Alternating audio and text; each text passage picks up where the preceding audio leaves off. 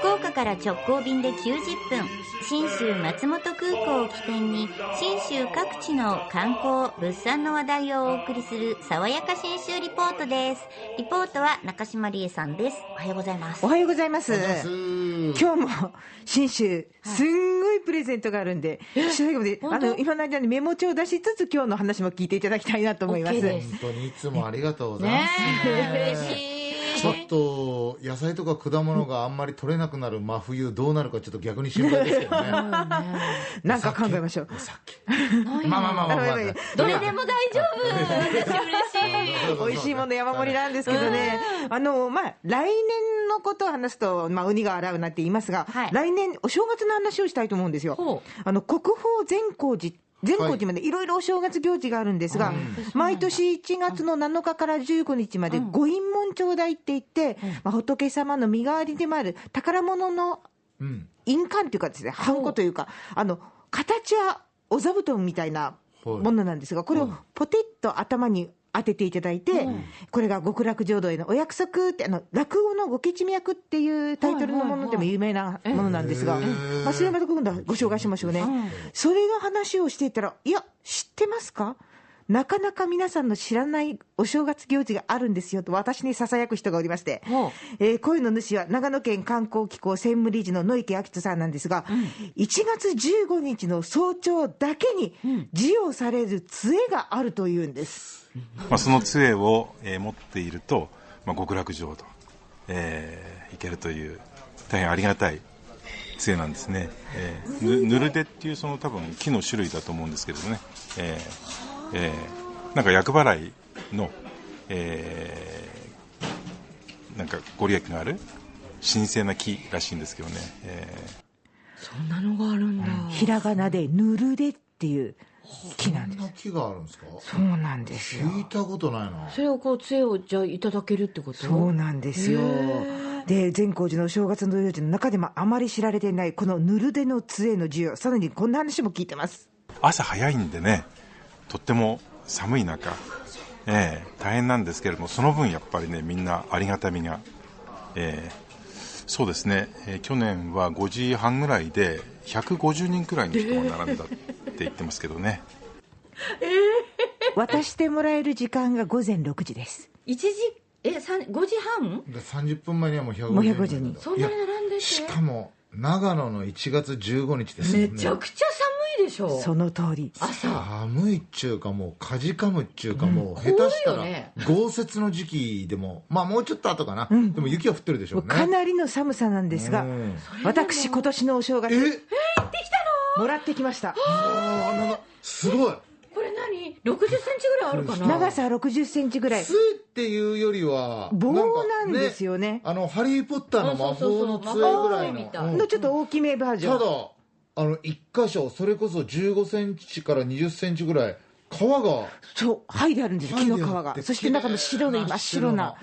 これ見てると、ああ、いいな、ひょっとしてこれってやっぱり極楽浄土いけるのかなって気分になってくるんですよね。でしょう。えこれって家に飾っとけばいいんですか？とりあえず気になるでしょ、う。ん実はこの私に話を教えてくれた野池さんが、い。これまで3年連続もらいに行ったと、ちゅうことは3本あるってことですよね、どうしてるのか聞きました。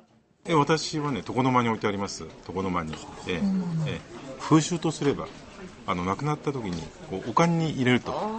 でか必ず極楽往生と。いうような風習もあるってね書いてあります。ここにはね。じゃあなるほどね。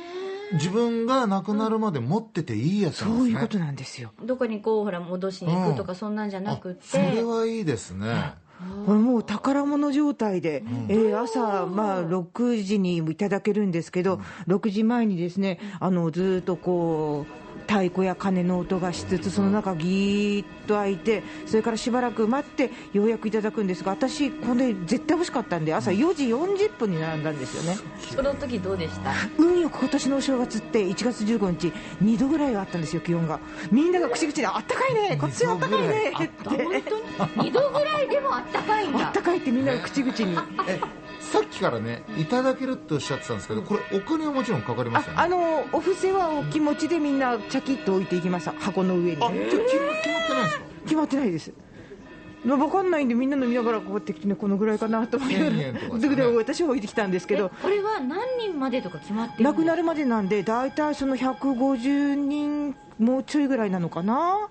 その中でも最初の20人ぐらいはなんかねちょっと真っこ紙が巻いてあって特別な感じの杖もらってる人がいたんいでやこれねだってあの全部こう皮がついてるってことは、大きな太い幹じゃなくて枝なわけですもんね。そうなんですよね。だから確かに本数も貴重な木だったらあんまりぶっとい木だったらね、割ってね、ある程度ばらまけるけどこれはなかなか、枝としての一本なので。えーえどうしてます？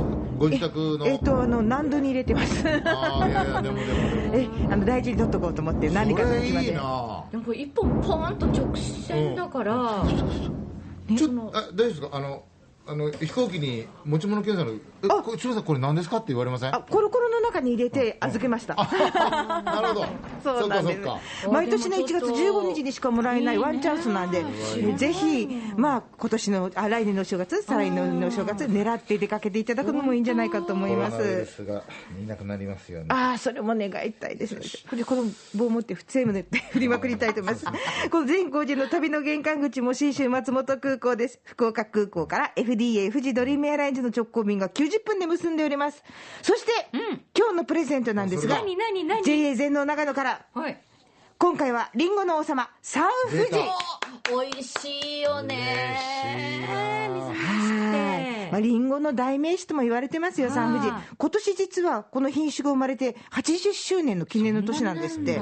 で、でまあ登場していっぱいいろんな品種出てきたんですけど、今でもやっぱな、い何ですか圧倒的な人気がやっぱサンフジだということで、うね。ん。まあ、長野県でも最も好きなリンゴ何ですか？って聞いたらサンフジって答える人がやっぱ圧倒的に多いんですって。スーパーに。もねこうあったらあって思わず手に取るそもね。うんなんですよ。であの富士とサン富士の違いって、はい。富士はあの一定期間袋をかけて栽培するんですね。ほうほうほうでサン富士っていうのは袋をかけずに日光を浴びせながら育てる。3なんだ。だから濃厚な味になるんですよね。ということでこのサン富士プレゼントなんですが、はい。10キロ。出たまた？10キロ。箱で来るってことですよね。そうです。一箱プレゼントですから。嬉しい。多分40玉前後あるんでしょうね。入ってるこれをですね、なんと、22名の方に、ちょっと待って。え？220キロ？その通り、えーもうねぐ、あの全体で軽トラに乗っかってるぐらいのプレゼントです。すごい。22名はい、なぜかというと、いやあなんかあったんですか、うん頭打った？とかって担当者に聞いたら、いや、僕もずっと決めてたんです、明日11月22日が語呂でいい富士の日って言って、いい夫婦じゃなくいい富士ね。長野県りんごのの日にしてるんですって。えそうなんだ。そうなんすかだから、いい富士の富士22にかけて、僕は22名様に用意しますと、担当の久保田さんが叫んでました。久保田さんありがとぜひぜひご応募ください。いつもより当選確率が上がってます。本当だ今日は多いぞ。でもね当たるかもしれない。と思って、ぜひ皆さんご応募お待ちしてます。